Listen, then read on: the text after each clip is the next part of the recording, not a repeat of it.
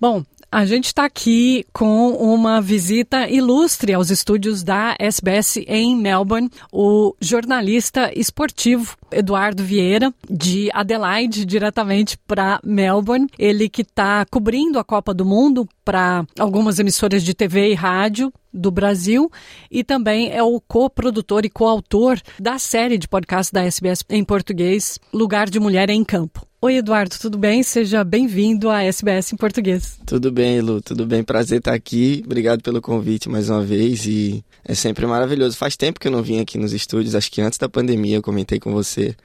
E cada vez que eu entro aqui é incrível, né? Toda essa, toda essa estrutura, essa maravilha do rádio, é, das redações. É, isso aqui é, é muito familiar para mim, é, é muito bacana estar aqui nesse espaço. Obrigado pelo convite. Então, Eduardo, você está trabalhando em várias frentes. Está fazendo podcast, vamos começar pela mais importante. Está fazendo podcast da SBS em português, Lugar de Mulher em Campo, junto com a Mariana Gotardo. Como é que foi para você trabalhar com a Mari e produzir esse podcast de sucesso? Está indo muito bem nas nossas plataformas, onde vocês entrevistam jogadoras, mulheres brasileiras que fazem parte do futebol australiano, além do episódio super especial com a Antônia, lateral da seleção brasileira. Mas fala um pouco do podcast, como é que está sendo, como é que foi produzir, fazer esse trabalho? Ah, foi incrível. Mais uma vez, como você falou, ao lado da Mari, é a segunda série que a gente traz para aqui, para a SBS. A gente fez uma pitada de Brasil no futebol australiano é, lá atrás, aí tinha homens, mulheres, e agora, por ocasião da Copa Feminina, a gente bolou essa ideia de, de trazer as mulheres brasileiras que jogam futebol aqui na Austrália e também conseguimos puxar a Antônia, como você bem falou. Então, foi muito gostoso produzir, conhecer a história delas. São mulheres guerreiras, cada uma com histórias muito bonitas. A Antônia veio lá do, do interior do Rio Grande do Norte, uma cidade de, se eu não me engano, 5 mil habitantes, é, pequenininha, é, Riacho de Santana. É, e as outras meninas todas vieram né, para a Austrália com a ideia de imigrar, de procurar uma vida melhor. A Tami Souza, que é uma, uma jogadora lá de Sydney. Uh, a mãe, mãe e filha que jogam, né? A Kátia e a Mel Targino. Então é difícil você imaginar mãe e filha jogando. Você acha, ah, talvez a, a, diferença de idade não vai permitir isso. E as duas são muito ativas. A Kátia, que é a mãe, é mais. A, a Mel até brinca que ela é mais fit que a filha, que é mais informe que a filha é, um casal, a Giovanna e a Bela, que jogam também futebol, que o relacionamento delas é baseado no futebol. E a Bruna, que mora aqui em Melbourne também, que é uma jogadoraça de futsal e futebol de campo e, e combina as duas modalidades né, junto com o seu trabalho full time. Então, cada história dessa, é, a gente se vê um pouco, assim, sabe? As vontades, os sonhos que a gente tem e trazer isso à tona, trazer isso para o rádio, trazer isso para os artigos que a gente escreve para o site da SBS. Bacana, é muito divertido. E ao lado da Mari, que é uma jornalista incrível também. Então, parece que a gente combina nossas ideias. Quando eu venho com ideia, ela vem com alguma coisa que melhora, ou a gente já estava pensando algo parecido. E aí você também dá a sua pitadinha lá, suas, suas dicas, suas sugestões. Então, termina sendo algo muito bacana. Tem sido delicioso, assim, produzir essas, essas séries especiais para a SBS. E conhecer essas pessoas, né? Acho que isso é um dos. Você, como jornalista, como eu, uma das partes mais fascinantes do nosso trabalho é contar essas histórias, né? A gente é só realmente o, o veículo. Né? A história já está lá, é riquíssima, e eu achei muito interessante a maneira como você e a Mariana mostraram a nossa paixão brasileira pelo futebol, como essas mulheres trouxeram para cá, como se fossem sementes, né? Plantaram algumas sementes que estão florescendo. E também não é só uma coisa que elas fazem porque amam. Ao mesmo tempo, elas estão acrescentando, elas estão dando ao país, elas estão auxiliando no desenvolvimento do futebol na Austrália, que não é um dos principais esportes, né? Mas você também, eu não quero nos estender muito, mas você também está trabalhando está cobrindo a Copa do Mundo feminina. Como é que está sendo esse trabalho? O que, que você está fazendo exatamente? É um apoio operacional para a emissora do Brasil, tem sido muito bacana. É, assim, realização de um sonho, né? Acho que todo jornalista sonha em, em, participar da cobertura de um evento tão grande como é uma Copa do Mundo. Copa das Copas Femininas, né? A maior Copa do Mundo feminina da história, em termos de estrutura, é, em termos de visibilidade. 2019 foi uma, uma virada de chave, a Copa da França feminina. E agora essa daí é maior ainda, então é, o nível está muito elevado, as meninas estão jogando muito bem. É, e toda essa cobertura, equipes é, vindo do Brasil para fazer essa cobertura, e eu fui contratado como um produtor local aqui em Melbourne e, e em Adelaide, estou dando esse apoio operacional, um apoio jornalístico, é, e tem sido incrível, assim, ver as meninas de perto, as jogadoras. Infelizmente a seleção brasileira foi eliminada, o que tem muito amigo meu agora dizendo que eu sou pé frio lá no Brasil, mas não tem nada a ver, a gente sabe futebol é isso, a gente ganha, a gente perde. É, independente disso, as meninas é, merecem ser aplaudidas, todas elas são guerreiras, é, enfim, a gente sabe a dificuldade que elas têm para estar tá aqui, para virarem profissionais e estar tá numa Copa do Mundo. É, então, ver elas de perto é incrível, ver jornalistas que são referências né, no Brasil aqui é incrível, ver jornalistas internacionais também é, ao lado, é, fazendo a cobertura cada um do seu jeito, com a sua cultura, com a sua forma de trabalhar. Então tem sido muito enriquecedor, uma experiência assim única, incrível. E que quando saiu o anúncio de que a Copa seria aqui, eu tracei aquilo ali como meta e fui trabalhando, fazendo minhas coisas com você na SBS, com a página que eu faço sobre futebol australiano e Liga Brasil, é, com alguns freelancers para o Brasil, sempre buscando estar tá inserido no meio para chegar nesse momento. Então deu certo, né? A lei da atração chegou e aí estamos na Copa do Mundo Feminina. Tem sido maravilhoso assim, a experiência.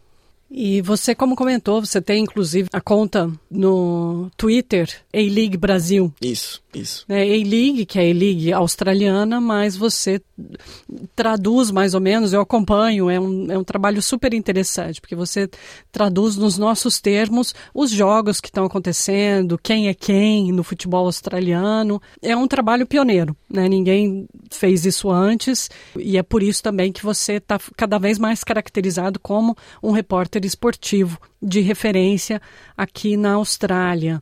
Como é que tem sido para você ver os jogos?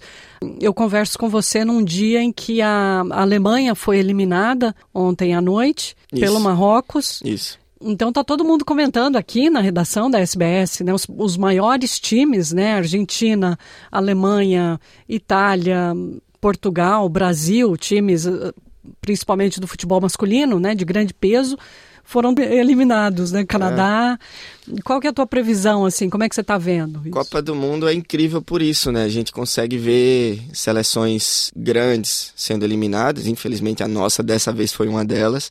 E seleções que não têm tanta tradição, tanta força, fazendo coisas incríveis, como foi a Jamaica que empatou com a França e segurou o Brasil também, como tem sido a Nigéria, que se classificou e quase não vinha para a Copa porque elas não tinham dinheiro, tiveram que fazer vaquinha. A própria Jamaica também, se não me engano, teve ajuda da filha do Bob Marley, um negócio incrível lá no país que eles fizeram para elas poderem vir. África do Sul se classificando também, seleções como a Colômbia, né, com a Linda Caicedo, uma menina de 18 anos que se recuperou de um câncer e dando um show na Copa do Mundo. Então são histórias maravilhosas e acompanhar isso de perto também é, bacana. E os jogos em si também têm sido muito legais de acompanhar. Como eu falei, o futebol feminino ele tem evoluído bastante. Eu costumo falar para todo mundo que vai acompanhar o futebol feminino, não vai achando que você vai ver algo parecido com o futebol masculino.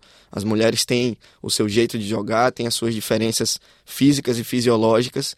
É, e a gente tem que aproveitar o produto feminino como é o produto feminino, não ficar comparando com o masculino.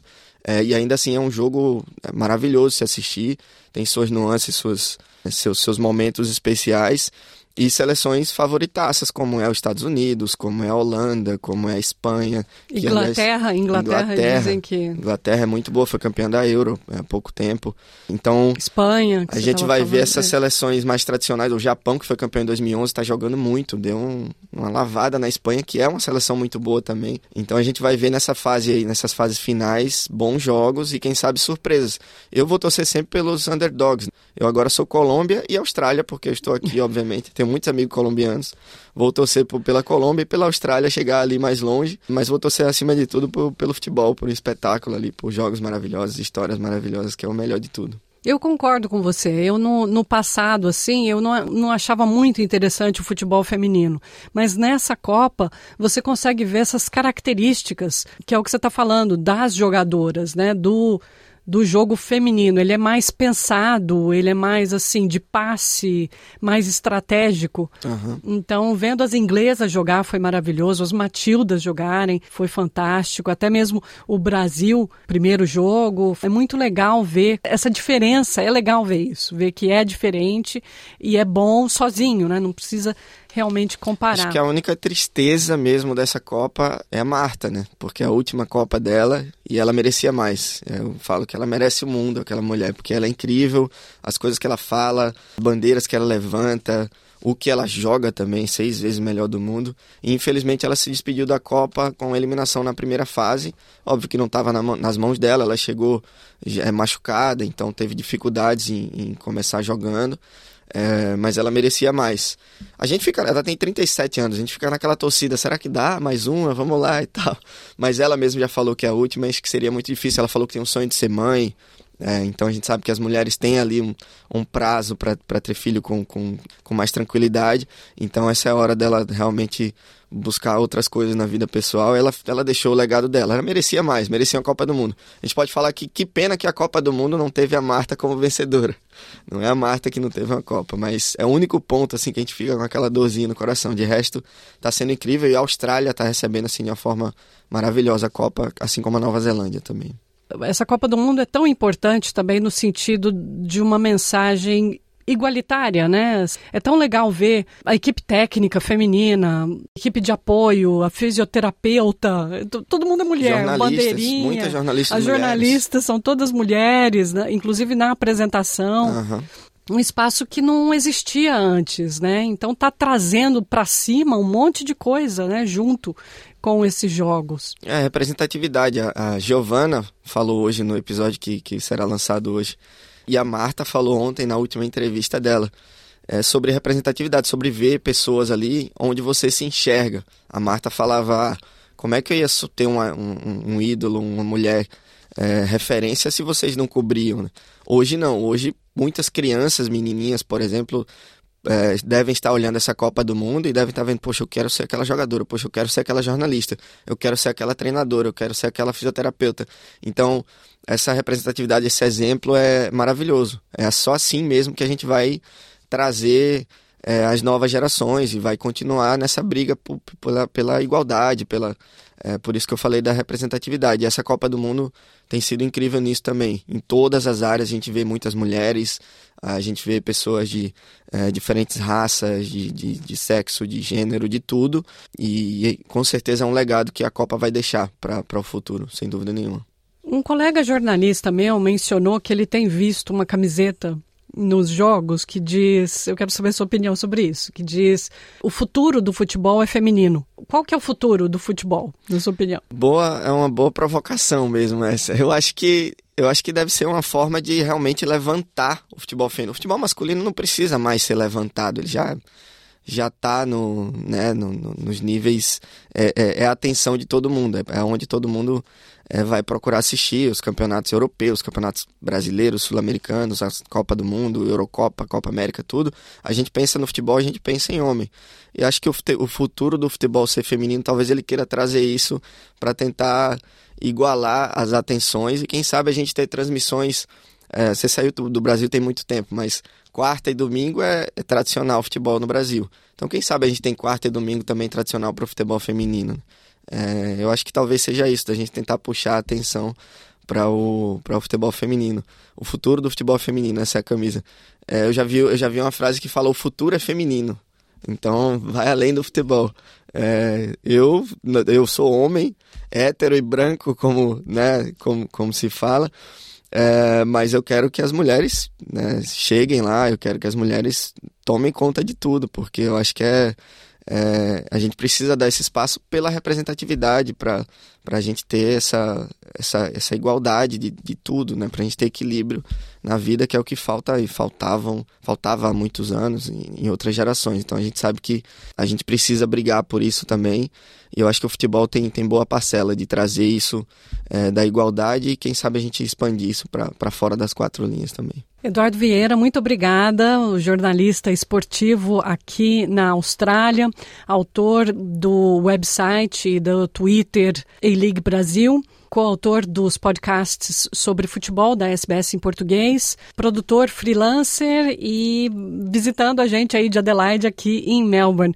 Muito obrigada pela sua entrevista. Eu que agradeço, Lu. Obrigado e voltaremos aqui mais vezes, com certeza.